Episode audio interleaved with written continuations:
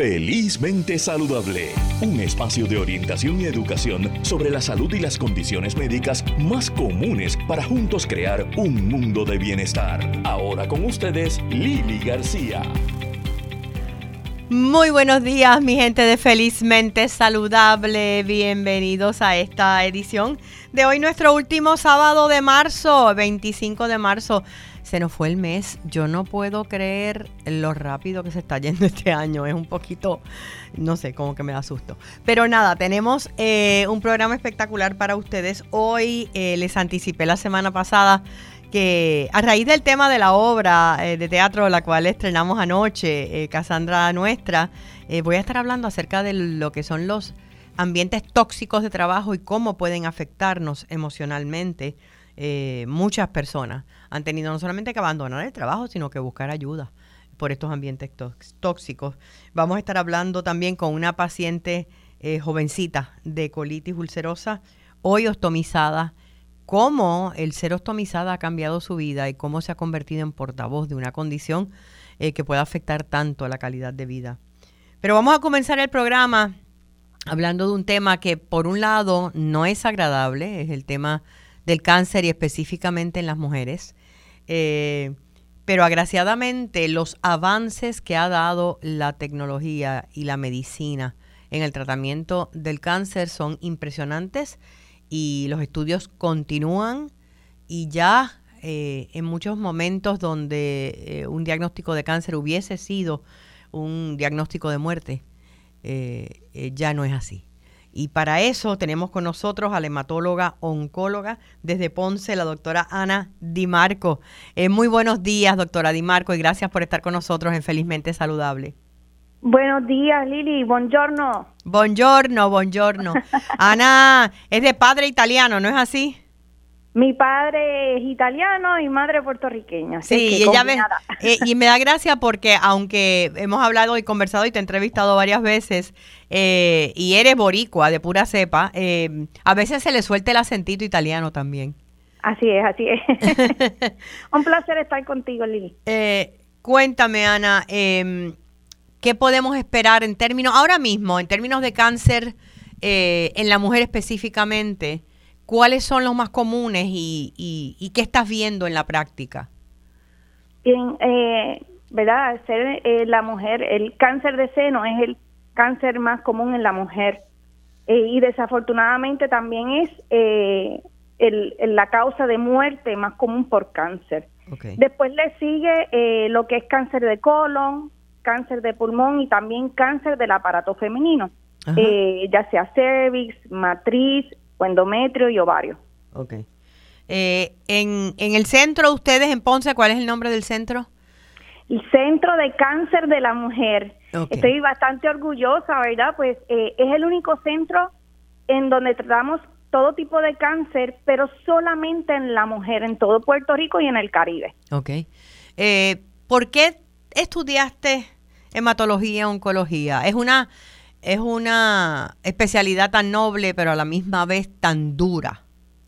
Sí, es, e, es muy, es fuerte, Lili, pero verdad, cuando uno hace las cosas con el corazón y con Dios en el corazón, eh, todo sale bien. Mira, eh, hace muchos años cuando yo vivía en Italia, era una jovencita, eh, fui a trabajar de voluntaria en unas clínicas de, de, quimioterapia. Eh, no, no, no tenía el conocimiento de medicina, pero sí iba a ayudar a las personas que estaban eh, cogiendo tratamiento allí, eh, con más, un support psicológico y, durante el tratamiento. Sí, apoyo, apoyo en general. Sí, apoyo, apoyo moral, que es tan importante durante este proceso. Eso me impactó muchísimo y, ya yo tenía, ¿verdad?, de pequeña la, la, el deseo de ser médico. Así es que ahí aprendí mucho, aprendí eh, eh, sobre la empatía, sobre que para luchar el cáncer se necesita no solamente los tratamientos más modernos, sino mucho amor y mucho mucho support. Eh, por esto es que después de ser médico, pues decidí ejercer la hematología y la oncología, que es verdad la especialidad que trata el cáncer y los problemas de la sangre. En los años que llevas, Ana, eh, practicando y en la clínica, ¿verdad? Directamente trabajando con pacientes, en este caso mujeres de cáncer, ¿qué, ¿cuál es el cambio más grande que has visto en términos del tratamiento?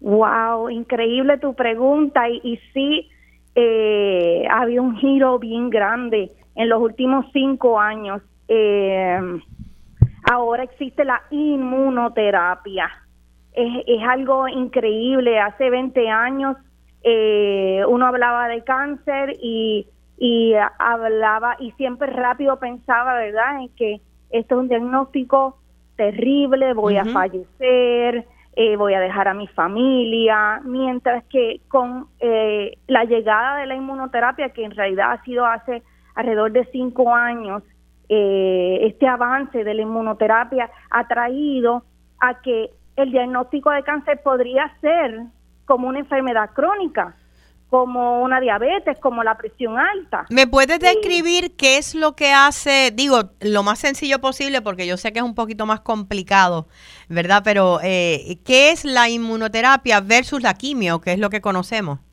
Seguro, seguro que sí. La quimioterapia, que es lo que todo el mundo conoce por años y años y años, es un no es una medicina, son miles de medicinas y el médico escoge dependiendo de la célula que tiene que atacar una combinación o una medicina para eso. Entonces, en la quimioterapia lo que hace es que va a atacar todas las células del cuerpo independientemente de, de, de dónde esté de dónde esté el cáncer. Entonces, por eso es que tiene tanto efecto secundario, que se cae el pelo, que da náuseas, que da vómitos, que da diarrea, entre otras cosas. Mientras que la inmunoterapia, y lo voy a explicar bien sencillo, no es tan sencillo como esto, pero le dice a tu cuerpo, oye, ahí tú tienes unas células malas, tu mismo cuerpo ve a atacar esas células, reconócelas como células malas y atácalas tú. Entonces los efectos secundarios no son iguales que la quimioterapia, no se cae el pelo, los pacientes podrían tener acidez, pero en realidad eh, es muy bien tolerado. O sea que lo que estoy lo que estoy escuchando es que la inmunoterapia, como dice la palabra, te fortalece o te activa el sistema inmunológico para que tú mismo como paciente vayas atacando esa célula.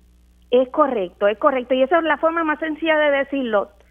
Eh, tu mismo cuerpo va a reconocer que hay unas células malas y que tiene que atacarlas. Y, y, pero no funciona en todo tipo de cáncer, ¿o sí? Bueno, ahí vamos. Está siendo investigado y con los años más y más y más cánceres pueden ser tratados con la inmunoterapia. Eh, hace cinco años quizás hablábamos solamente de cáncer de pulmón, pero ahora se usa para linfoma, eh, para linfoma, colon, endometrio, eh, seno, etcétera, etcétera por ejemplo, para cáncer de seno no se usaba, pero se usa para uno de los tipos de cáncer de seno hace como año y medio nada más. Ah, ¿qué tipo de cáncer? Bueno, para cáncer de seno hay varios tipos de cáncer de seno. Todo el mundo se cree que es lo mismo, que se trata igual, pero no, no pero es no. Para el cáncer triple negativo, que es el más terrible y el más temido, para cáncer triple negativo se puede usar en combinación con quimioterapia. Y eso es importante, Lili, porque no todo tipo de, cáncer se trata igual. Y la inmunoterapia a veces se puede usar sola, pero a veces se usa en combinación con quimioterapia. Nosotros tenemos como unas guías de oncología y tenemos que de los Estados Unidos. Sí. Y tenemos que seguir esas guías dependiendo del, del tumor, pues entonces uno escoge una de esas combinaciones. Y todavía existe, fíjate, la creencia, cáncer de seno es cáncer de seno, cáncer de pulmón de pulmón, y hay tantos tipos de cáncer diferentes que, ¿verdad? La biogenética y otras ramas son los que nos han ayudado a poder definir, definirlos. Ah, es así, Lili. Mira, hace 20 años el cáncer de pulmón era cáncer de pulmón. Tiene cáncer de pulmón y se trata con, con estas tres medicinas. Ahora, hemos, con, 20 eh, años después, hemos evolucionado tanto que sabemos que hay eh, 8 o 10 tipos de cáncer de pulmón cada uno se trata diferente, a veces te toca una pastilla, a veces te toca una inmunoterapia, a veces te toca una combinación de quimio con inmunoterapia, pero el médico no puede decir te voy a dar esta medicina. Seguro. Tiene, que hacer unas pruebas moleculares que se le hace el mismo tejido. Cuando te hacen la biopsia, le hacen esas 15 pruebas a ese tejido y él le dice, esas pruebas moleculares, qué medicina es la que le va a funcionar. Ahora estamos bien, bien modernos, gracias a Dios, y, tenemos como se llama targeted therapy, la terapia eh, dirigida, dirigida. Que prácticamente vamos directo a lo que va a funcionar, directo a lo que y por eso es que ha evolucionado tanto el cáncer, porque y, y, y muchas pacientes o pacientes, ¿verdad? Es una enfermedad crónica que lo, con una pastilla que te tomas todos los días o con una inmunoterapia una vez al mes, un, un problema que era etapa 4 o un, que, que verdad etapa 4 es incurable muchas veces se se convierte en una enfermedad que uno la tiene 3, 5, 10 años. Sí que te extiende la vida y la calidad de vida. Te extiende la vida y bien. Tú puedes ir a Walmart, tú puedes ir a... puedes viajar, puedes... Puedes viajar. Ver tus hijos o tus nietos crecer es otra cosa. Ver a tus hijos y a tus nietos crecer, sí. Tienes que tomarte la pastilla, sí. Tienes que ir una vez al mes a ponerte tu inmunoterapia. Pero ¿sabes qué? Puedes vivir bien. Sabes que una de las áreas, eh, uno de los cánceres, eh, y es por la parte estética, que más emocionalmente impacta y más difícil se hace a la hora de tomar decisiones es el cáncer de seno. Y tú lo conoces, ¿verdad? Porque lo ves todos los días en tu práctica. Eh, que me hago la mastectomía radical, permito que sea una lumpectomía, me doy radio, si es de prevención, no me la doy. ¿Qué, qué, qué debe ¿Qué debe guiar eh, la decisión que tome la mujer? Mm, tremenda pregunta y es una pregunta bien compleja y te explico, porque depende de la etapa del diagnóstico, es que uno tiene que tomar esas decisiones. Y por eso es que es tan importante la detección temprana. Etapa 1, que quiere decir lo más chiquito y lo más bobo, mira, muchas veces con una cirugía sencilla sin mastectomía ni quimioterapia necesitas ni radioterapia. Okay. Así es que mientras la en cáncer de seno, mientras la detección sea más temprana, menos problemas o menos tratamientos vas a tener para sanarte. De ahí la importancia de la mamografía. De ahí la importancia de la mamografía. Una bolita de 0.5 centímetros, de menos de un centímetro, con una cirugía sencilla que sería la lompectomía, ¿verdad? Ajá limpiar el seno, muchas veces no necesitas ni quimioterapia. Así es que ahora, una etapa 3, que quiere decir que el tumorcito era más grande, 2 centímetros, 3 centímetros, 5 centímetros, y que los nódulos de la axila se han afectado, pues entonces ya ahí, ¿ves? Como lo dejamos pasar y, y, se lo dejamos, no, no, no, le, no fuimos al médico, pues ahí hay que hacer cirugía, quimioterapia, radioterapia, las cosas se complican. ¿Cuán difícil es para ustedes como médicos, verdad, tratar de guiar, porque obviamente la orientación médica es bien importante, a, la paciente a que tome la decisión más correcta? Porque a última instancia la decisión es de ella, ¿no? La decisión es de la paciente, pero las pacientes puertorriqueñas son pacientes bien inteligentes, se dejan guiar del médico, ¿verdad? y, y tenemos y, y, logramos tener esa confianza. Yo siempre le digo a mis pacientes, mira, yo te voy a explicar lo que las guías de los Estados Unidos dice que tenemos que hacer tú y yo. Ahora, yo te lo voy a explicar, pero tú eres la que vas a tomar la decisión final. Y le explico esto porque según las guías de los Estados Unidos, es lo que mejor sobrevida tiene si lo hace. Claro, y entonces le toca con esa información ya educada a la paciente, pues tomar su decisión. Tomar la decisión que es más correcta para ella. Cada mujer tiene que tomar una decisión completamente diferente, porque esto depende de varias cosas, de la etapa o estadio en el cual fue diagnosticado y también de la biología del tumor. Sí, importante. Triple negativo, que es el más, más duro y más difícil, probablemente, aunque sea chiquito, hay que darle quimioterapia, ¿ves? Sí y estrógeno y progesterona positivo, que así que se llama HER2 negative, negativo, pues este es el, vamos a ponerle entre, entre paréntesis porque estoy simplificando mucho las cosas, es el más bobo y si es chiquito, muchas veces con una cirugía y una pastilla, anastrazol o tamoxifen, con eso basta para prevenir. Eh, yo sé que tienes y, y, lo felicito, ¿verdad? Sé que el trabajo no es, no es fácil. Y encima de todo lo que haces en el centro, eh, eh, tienes un proyecto extraordinario que lo vi en Facebook que se llama Senior Prom Princess. Donde donan vestidos para las chicas que van a tener su Senior Prom ahora entre mayo y junio de este año. Cuéntame de esto y cómo te involucraste. Lili, necesito la ayuda de Puerto Rico. Yo misma creo que tengo dos vestidos en la casa que van para, para el Senior Prom Princess. Pero cuéntame. Te cuento, hace seis años más o menos eh, saqué ocho trajes de mi closet. Porque tú sabes que a mí me gustan las galas, tú sabes que yo soy parejera. Sí, sí, sí, no, ella es, ella es beauty, beauty queen. Entonces dije, mira, estos, estos trajes que yo tengo aquí se los voy a regalar a unas nenas eh, de pacientes de mi oficina que se están graduando y van para su senior prom. Y se lo regalé. El, el año después dije, déjame hacer una colecta entre las amigas, entre las amigas. Y las amigas recogí eh, 30, 40 trajes más o menos y hice lo mismo. Y año tras año ha ido creciendo, creciendo, creciendo esta actividad.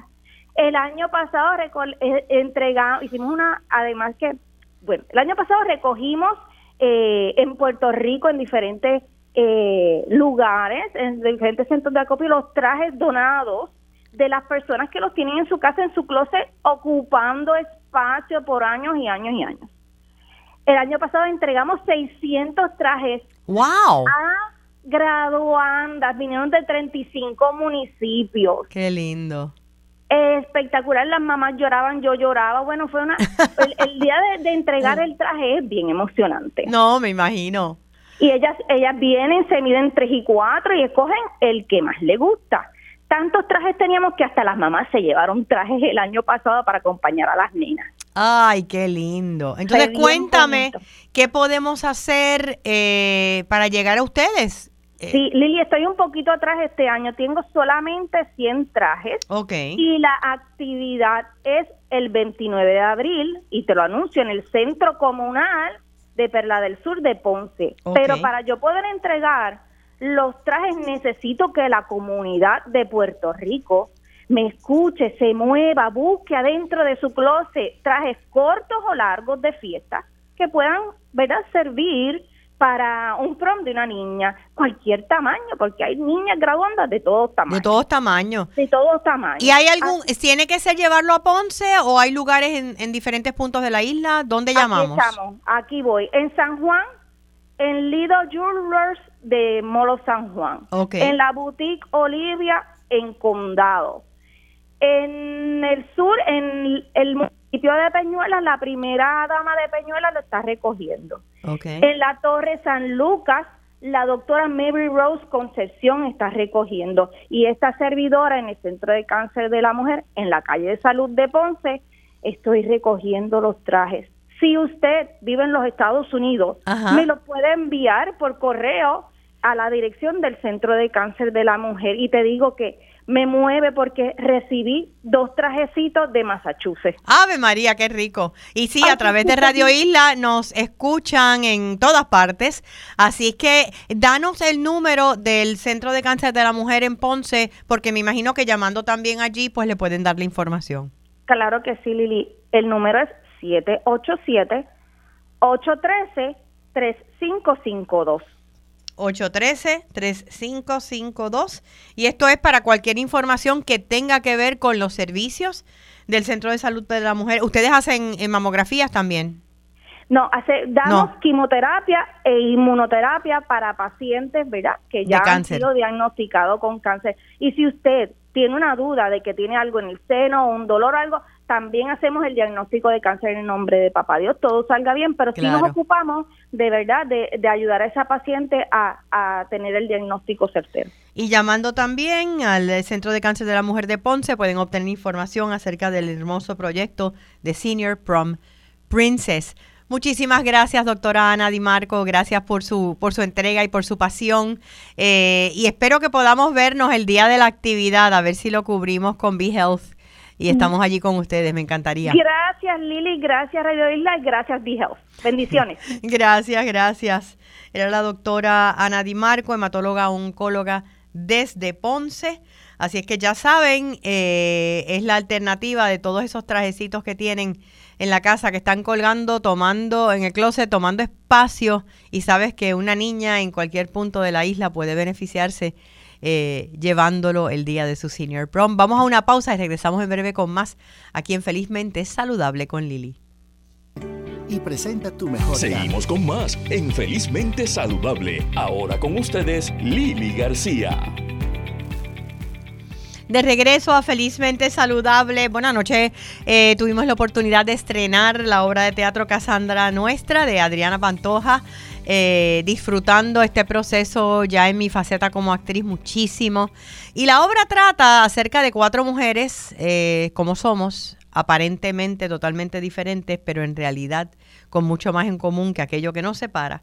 Todas trabajando en una oficina de bienes raíces eh, en la actualidad y en un ambiente de trabajo sumamente tóxico donde se mezclan el maltrato a nivel profesional, donde eh, están los chismes, donde está los celos, donde está la envidia, donde está la corrupción, ¿por qué no también? Eh, y cómo afecta a estas cuatro personas, em, cómo las acciones de todos nos afectan unos a otros y a veces pasamos más tiempo en el trabajo que en la casa y para hablar un poquito de lo que es este ambiente tóxico en el trabajo y lo que puede ser en términos de, heridas a nivel psíquico, a nivel emocional, tenemos con nosotros a la psicóloga clínica doctora Gloriva Pina. Gloriva, gracias por estar con nosotros nuevamente en Felizmente Saludable. Gracias a ti, Lili, y enhorabuena por esa participación eh, que estás haciendo en esta obra. Gracias. Es, yo no sé si tú conoces, pero yo conozco a personas a pesar de que hay unas leyes laborales ¿verdad? Bien claras, o supuestamente en Puerto Rico. Eh, aún así, hay ambientes de trabajo que se tornan tan tóxicos que las personas terminan buscando ayuda eh, psicológica, yéndose por el fondo, eh, por situaciones emocionales, em, o se ven obligadas a renunciar cuando en realidad sus derechos están siendo violados. Pero que desde la perspectiva ya como psicóloga, eh, cuán difícil puede ser laborar en un ambiente que nos está afectando emocionalmente. Bien, en la diversidad del ser humano, ¿verdad, Lili? Eh, que tenemos muchos tipos de personas, de personalidades. Claro. Eh, definimos la persona tóxica como aquella que inunda el ambiente laboral de emociones negativas, ¿verdad? Eso puede ser a nivel inconsciente, típicamente, o puede ser a nivel consciente. De manera que entonces debemos buscar eh, los controles, que haya las opciones que tengamos para entonces manejar estas estas personas. O sea, hay que denunciarlas, hay que eh, buscar la forma de, de dependiendo de, de, la organización, ¿verdad? Aquellas, hay muchas que tienen el, la opción de programa de ayuda al empleado. Claro en donde se dirige, eh, hay un grupo de profesionales de la conducta, típicamente psicólogos, y se evalúa a esta persona a nivel individual para ofrecerle las ayudas necesarias.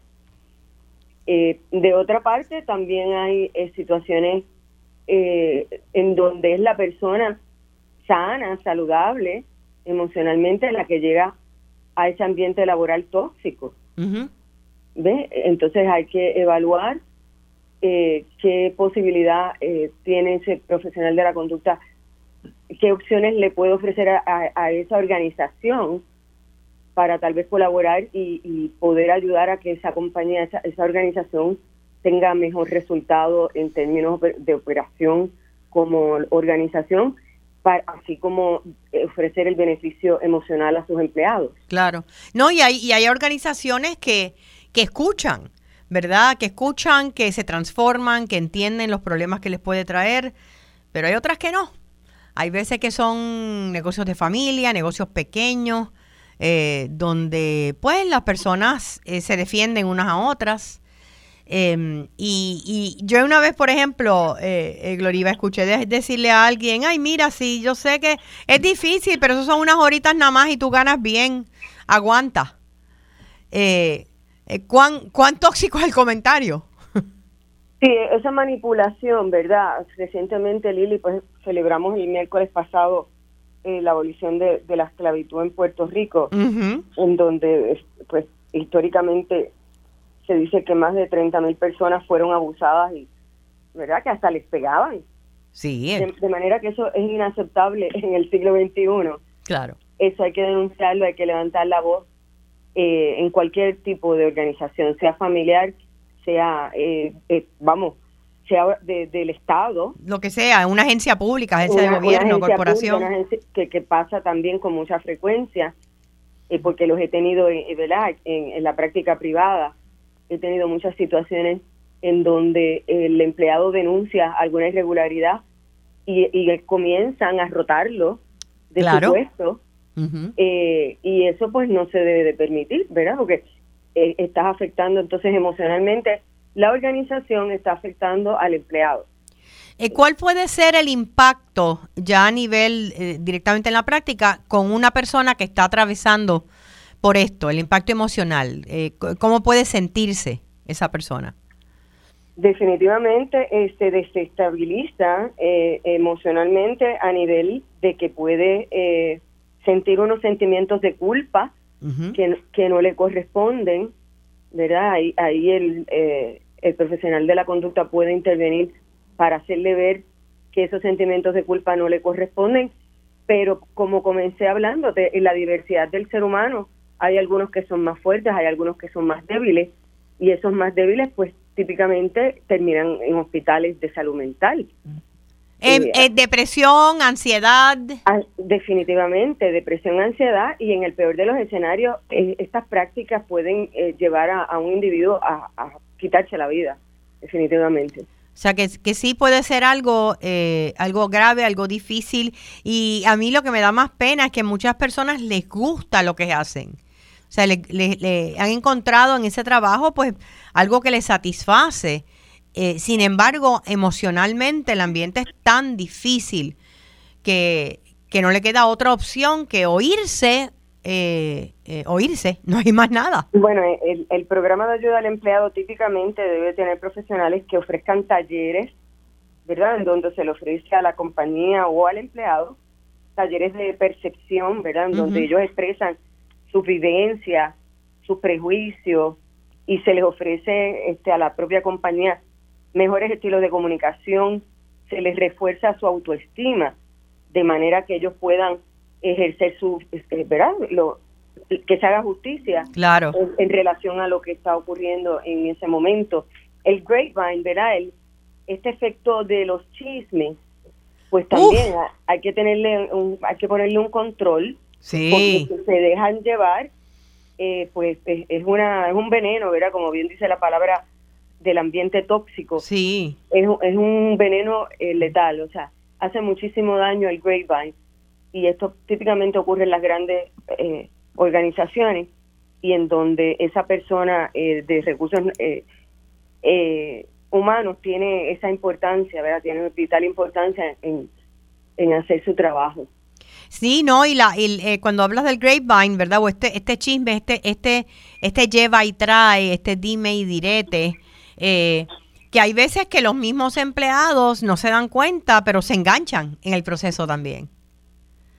Bueno, eh, también, ¿verdad? En, esta gama de, personalidades, o sea, tenemos que ayudar, eh, hacer ver a este empleado deshonesto o que entra en, esta conducta de hablar cuando la otra persona no está presente, tal, tal vez de, de fundamento eh, de compañeros, ¿verdad? Que no son ni legitimados, o sea, que, que, que no se saben a ciencia cierta si, si eso es cierto o no. Eh, pues hay que hacerle ver el por qué él está incurriendo en esas conductas, porque no son saludables. No son saludables para él como individuo y mucho menos para la organización. Y también tenemos nosotros la responsabilidad de detenerlo, detener ese tren eh, cuando viene. Mira, ¿sabes qué? Yo de eso no quiero hablar. Mira, ¿sabes qué? En vez de añadirle más leña al fuego. Correcto. Y vamos a hablar de esa persona como si estuviera presente. Sí. Que tú me dirías de, nuestro compañero como si él estuviera aquí presente. Para evitar entonces esa conducta, de, como bien se llama, de chisme. Sí, sí, sí. Y, y es algo que es bien, es bien difícil. eh, como, como mencionaste, pues se supone que la empresa, la oficina, el lugar eh, reaccione eh, ante esto porque puede haber demanda, por supuesto. Pero tenemos que tomar la iniciativa y tenemos que hablar. Sí, los niveles de productividad ciertamente se ha probado que, bajan. Bajan muchísimo, sí. así que a la propia compañía no le conviene tener este ambiente tóxico. No, para nada. Muchísimas gracias a la doctora Gloria gracias Pina. a ti por la oportunidad. Eh, eh, sí, esos ambientes existen, tenemos que hacer algo al respecto y si entiendes que estás dentro de un ambiente tóxico de trabajo que te está afectando, que, que llegas a tu casa y no puedes soltarlo, que hay ansiedad, que hay depresión, que hay, que no puedes dormir pensando en lo que va a ocurrir mañana o puede ocurrir mañana, es hora de que busques ayuda.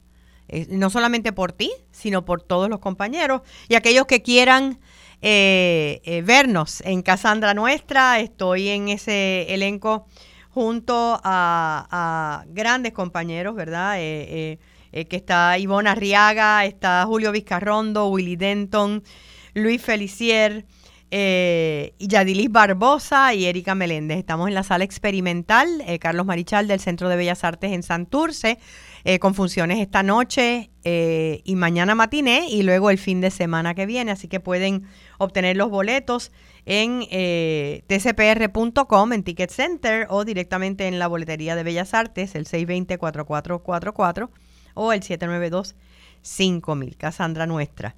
Bueno, y es bien interesante, eh, estamos eh, en lo que eh, ubicamos a nuestra próxima invitada.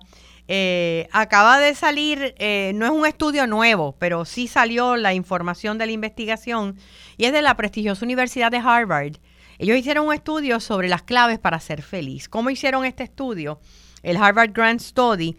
Siguieron a 700 estudiantes universitarios, esos sí, varones, durante un periodo de 75 años, o sea, un estudio longitudinal donde diferentes eh, eh, psicólogos y grupos psicológicos, obviamente en 75 años, fueron observando las vidas de estas 700 eh, estudiantes, em, midiendo un montón de cosas, desde rasgos psicológicos, antropológicos, físicos, el tipo de eh, de, personalidad, el IQ o coeficiente intelectual, los hábitos de consumo de alcohol, si hay, hubo drogas, si no, etcétera. Su éxito a nivel profesional. Y es bien interesante porque lo que encontraron es que puede haber una carrera exitosa, puede haber dinero, relaciones amorosos, pero sin las relaciones amorosas y de apoyo, ninguno sería feliz. Eh, parecería sencillo, pero la conclusión del estudio es que lo más importante en la vida para la felicidad son las relaciones humanas. Son esas relaciones que vamos construyendo todos los días y que la felicidad no está hecha de grandes logros, sino de pequeños momentos. Y yo creo que es bien revelador eso porque eh, eh, esa satisfacción en la vida de tú estar conectado contigo y sentirte parte de un grupo. Un grupo que puede ser familiar, eh, un grupo profesional, el tener vecinos, el tener amigos y amigas, es algo mucho más importante que tener dinero o que alcanzar el éxito.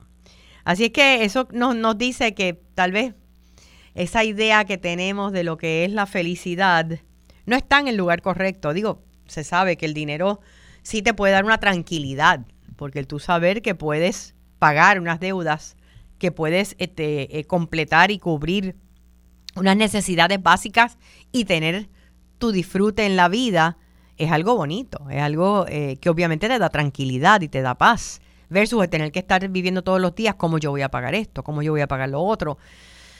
Pero el dinero no es la felicidad son las relaciones interpersonales. Así que desde acá, para ustedes, si entiendes que no tienes esos grupos interpersonales, esos grupos de apoyo, esas conexiones eh, que deberías tener, mira a ver qué puedes hacer para comenzar a construirlas, porque nunca es tarde, no importa la edad, no importa el momento, personas con, con vínculos en común, gente que tal vez te está invitando a veces a salir, a compartir con ellos y siempre dices que no, por la razón que sea.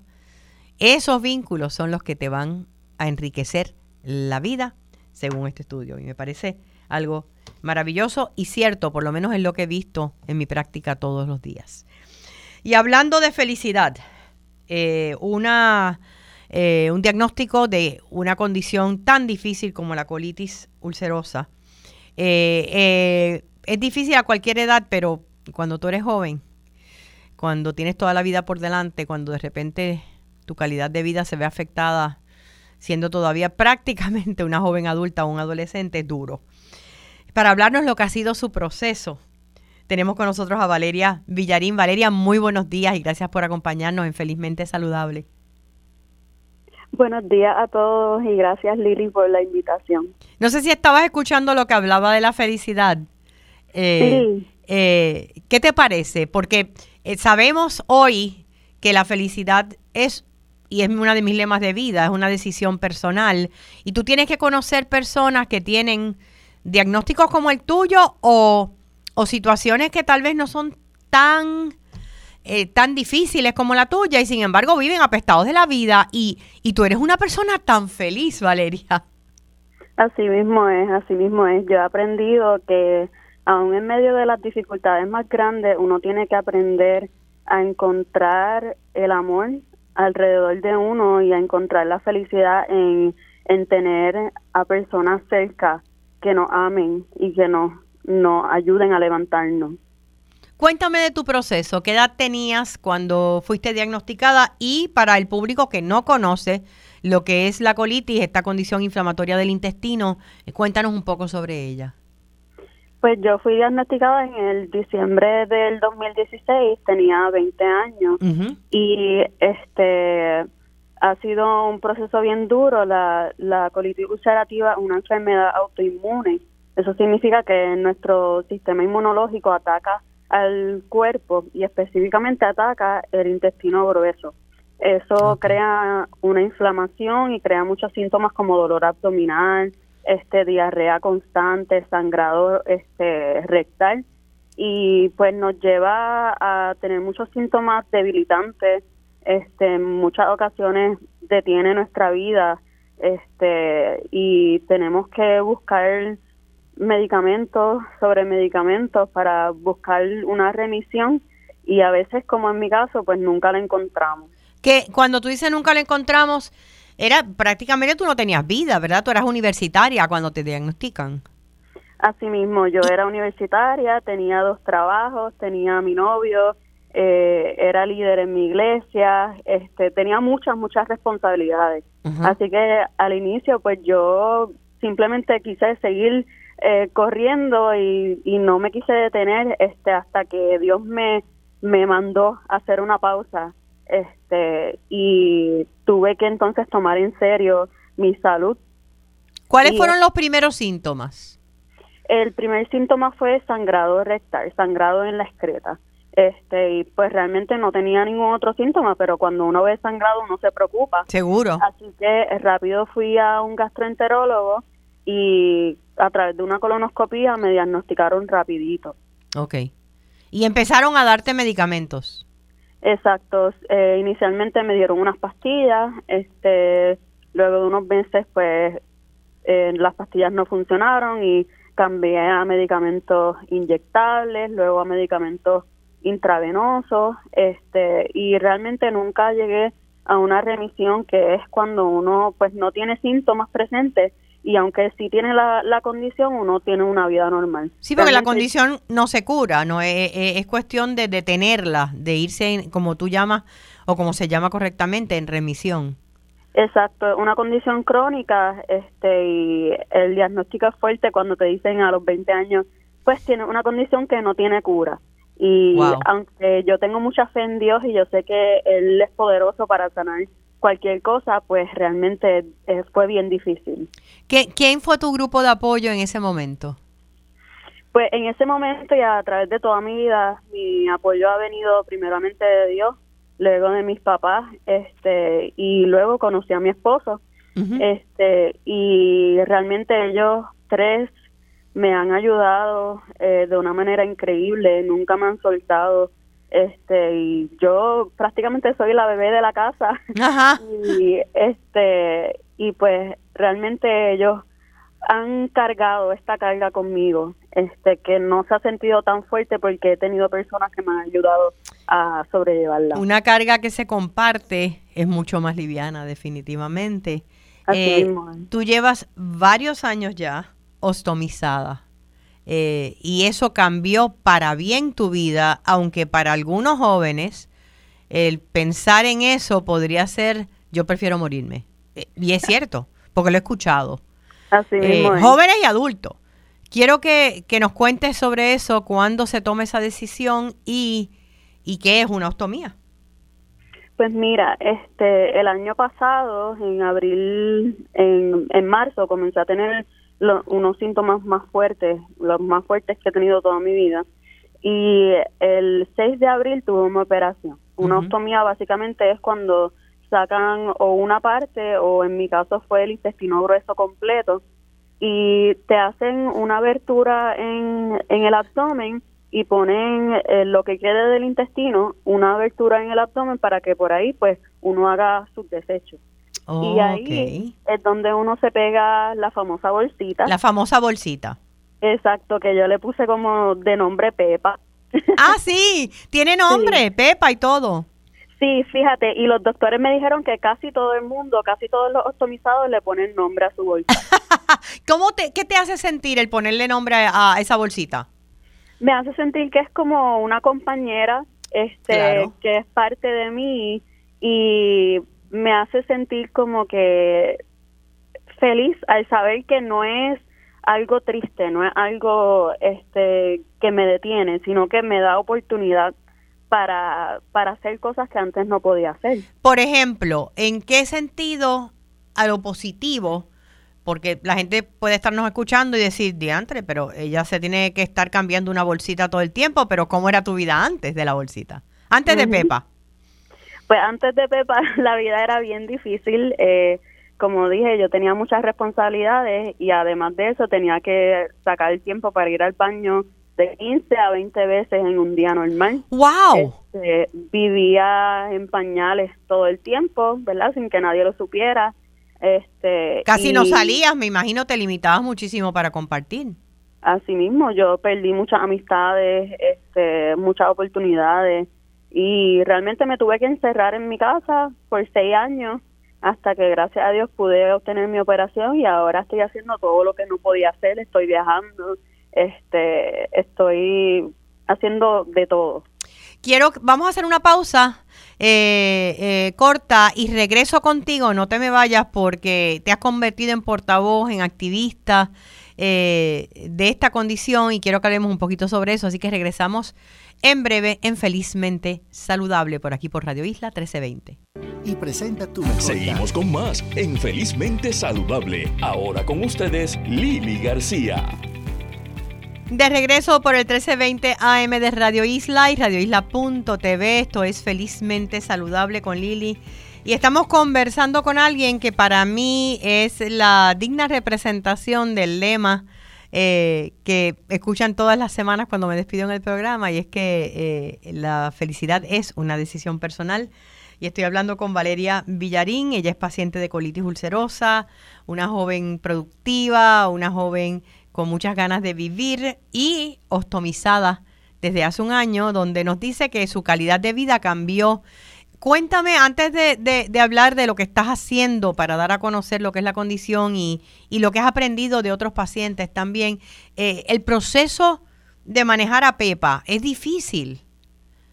Pues al inicio era... Quiero aclarar para aquellos que nos están escuchando, Pepa ya le dice a la bolsita, ¿verdad? Que la tiene fuera de su cuerpo y ahí están todos sus desechos eh, y que cambia varias veces al día versus haber tenido que ir al baño 15 veces al día antes de tener la, ostomía.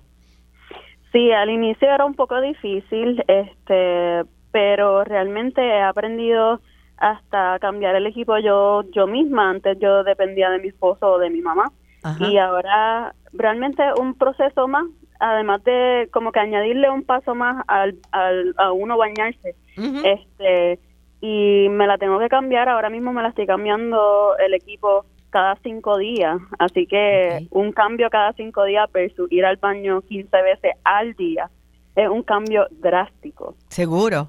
Este, y gracias a Dios ha sido un proceso que uno se adapta rápido y obviamente pues pueden haber complicaciones adicionales. Este, yo he tenido complicaciones en la piel alrededor de la ostomía, que es de las complicaciones más, más, comunes, eh, pero se puede manejar, se puede manejar y estoy mucho más feliz ahora que, que antes. Eh, cuéntame de estás activa en las redes sociales, dónde te podemos encontrar y qué y qué has podido lograr a través de este de este contacto con pacientes. Pues mira, yo el primero de enero de este año eh, Dios puso en mi corazón en mi corazón abrir mi página eh, llamada A Girl with a Purpose, una chica con un propósito en inglés eh, en Facebook y a través de esa página pues hemos eh, compartido mucha información acerca de mi condición, acerca de lo que es una ostomía y, y ¿verdad? la vida de una persona ostomizada. y ha sido bien gratificante recibir mensajes de personas eh, que han tenido quizás otros diagnósticos, pero van a tener su bolsita en algún momento y, y sentir sentir que puedo darle esperanza a esas personas y hacerle entender que en su peor momento, su peor diagnóstico, Dios lo puede usar para traerles felicidad y traerles paz. y ese es mi mensaje. Que, ¿Con qué te has encontrado que puedas, obviamente, pues no, no decir nombres, ¿verdad? Eh, ¿Qué ha sido significativo para ti? ¿O que te ha pues golpeado? ¿Qué es, ¿Cuál es la, el miedo mayor o la necesidad mayor de los pacientes jóvenes? Pues mira, hace poco me escribió una persona eh, que es cercana a mí a través de mi universidad y es una persona relativamente joven eh, y le han diagnosticado cáncer del colon. Ay, bendito. Este y verdad, eh, trágicamente va a tener que tener su bolsita y me escribieron como pidiéndome consejos acerca de cómo es la vida de una persona ostomizada, acerca de lo que se pudiera esperar. Y para mí fue un honor, un honor que Dios me usara para traer paz a esa persona, porque yo sé que un diagnóstico de cáncer es bien difícil, pero eh, si la solución es una bolsita, pues la solución es mejor este que, que ese diagnóstico. Y pues ha sido bien hermoso el poder recibir esos mensajes de aún personas que no tienen diagnóstico alguno, pero han, han atravesado procesos difíciles en la vida y ver que yo no me he detenido y ver que yo sigo luchando y yo sigo eh, tras mis metas, ellos también se sienten inspirados y eso también me llena muchísimo. Ahora mismo, ¿cuáles son tus metas? Pues mira, mi meta mayor ahora mismo es graduarme en algunos años. Estoy estudiando un doctorado en fisiología en, la universidad en fisiología, una eh, es como el estudio de los funcionamientos de los sistemas del cuerpo. Oh, interesante. Este, eh, y estoy en la Universidad de Puerto Rico, recinto de ciencias médicas. Ajá. Este, eventualmente, pues quisiera ser madre y tener mi barriga bien hermosa con mi bolsita también. Eh, he visto personas que han logrado tener embarazos normales con su bolsita, así que eso es una meta también y seguir siendo portavoz de, lo que Dios puede hacer a través de una persona que esté dispuesta. Sí, el, especialmente eh, cuando son jóvenes, eh, eh, que muchas veces piensan que esto es todo y esto es lo final y no se dan cuenta que la vida continúa y hay, y hay tantas opciones. Así mismo Así, es que te doy gracias, Valeria Villarín, por tu ejemplo. Recuerden, la pueden buscar en Facebook. ¿También estás en Instagram? Sí, estamos en Facebook, en Instagram. Este... A Girl with a Purpose. Acabo de buscarte y darte like. Eh, así que búsquenla, A Girl with a Purpose. Em, si tienen familiares, no necesariamente tiene que ser gente joven, personas que están pasando por eh, la colitis ulcerosa y están o alguna otra condición inflamatoria del intestino, eh, Valeria es la persona con quien pueden hablar. Eh, aparte de sus médicos, obviamente, y profesionales de la salud, es alguien que ha pasado por todas las etapas en poco tiempo y, ha podido superarla. Así que. Así es. Muchas gracias, Valeria. Gracias a ustedes por tenerme. Gracias. Eh, definitivamente todos los días encuentro personas que, que me inspiran y, gente como Valeria, gente como la doctora Ana Di Marco, que entrevisté al principio del programa con su proyecto de, Senior Prom Princess. Recuerden que pueden llamar al Centro de Cáncer de la Mujer en Ponce para eh, ver dónde pueden donar sus vestidos para las niñas que van a tener su Senior Prom ahora en mayo y en junio en diferentes escuelas y colegios a través de toda la isla y tal vez no tienen el dinero. Eh, y quiero invitarlos también, esa, esa actitud que tiene Valeria tiene mucho que ver con una mente saludable y una mente que ve más allá, ¿verdad? De, del dolor, de los obstáculos, de los retos y ve opciones. Y tengo para ustedes un taller titulado Los secretos de las mentes felices y es cómo a través del mindfulness podemos eh, trabajar con lo que es el estrés y la ansiedad. La ansiedad, como he dicho muchas veces, es hija de vivir en el futuro. Y todos los seres humanos generalmente vivimos eh, anticipando el futuro qué puede pasar, qué puede pasar mal y a veces, o en la mayoría de las veces, nos vamos al peor de los escenarios en vez de entender que hay el mejor de los escenarios y muchos escenarios entre el mejor y el peor. Y sobre eso, sobre el aprender a conocer nuestras mentes, es que se trata el mindfulness, porque una vez tú conoces tu mente y sabes de dónde vienen tus pensamientos, vas a entender por qué estás reaccionando emocionalmente de tal o más cual manera. El taller va a ser el día 15 de abril. Eh, de una a tres y media de la tarde. Es un taller de dos horas y media. La idea es sembrar esa semilla de lo que es el mindfulness y técnicas para comenzar a practicarlo. Va a ser en el Viejo San Juan, en la Fundación Nacional para la Cultura Popular. Esto es en la llamada calle de la Resistencia, en la esquina de la calle de Cristo y Fortaleza, eh, frente a donde están las sombrillitas, que ahora lo que hay es unas maripositas, pero eh, está en esa esquina. Eh, tienen un salón sumamente cómodo y vamos a estar allí de 1 a 3 y 30 de la tarde el 15 de abril. Para más información pueden entrar a mi página de Facebook, Lili García Fanpage, o pueden llamar al 787-234-6906. 234-6906. Es importante que se registren porque pues el cupo es limitado, así que necesitamos especialmente un tema como este donde eh, pues tenemos un cupo limitado de personas para poder trabajar con nuestros retos individuales, para poder vivir en mindfulness, que no es otra cosa que respirar y estar aquí, ahora, presentes. Eh, mientras tanto, les deseo que tengan una semana feliz y sobre todo saludable, recordándoles siempre, siempre, siempre que la felicidad es una decisión personal. Será hasta el sábado próximo en Felizmente Saludable con Lili.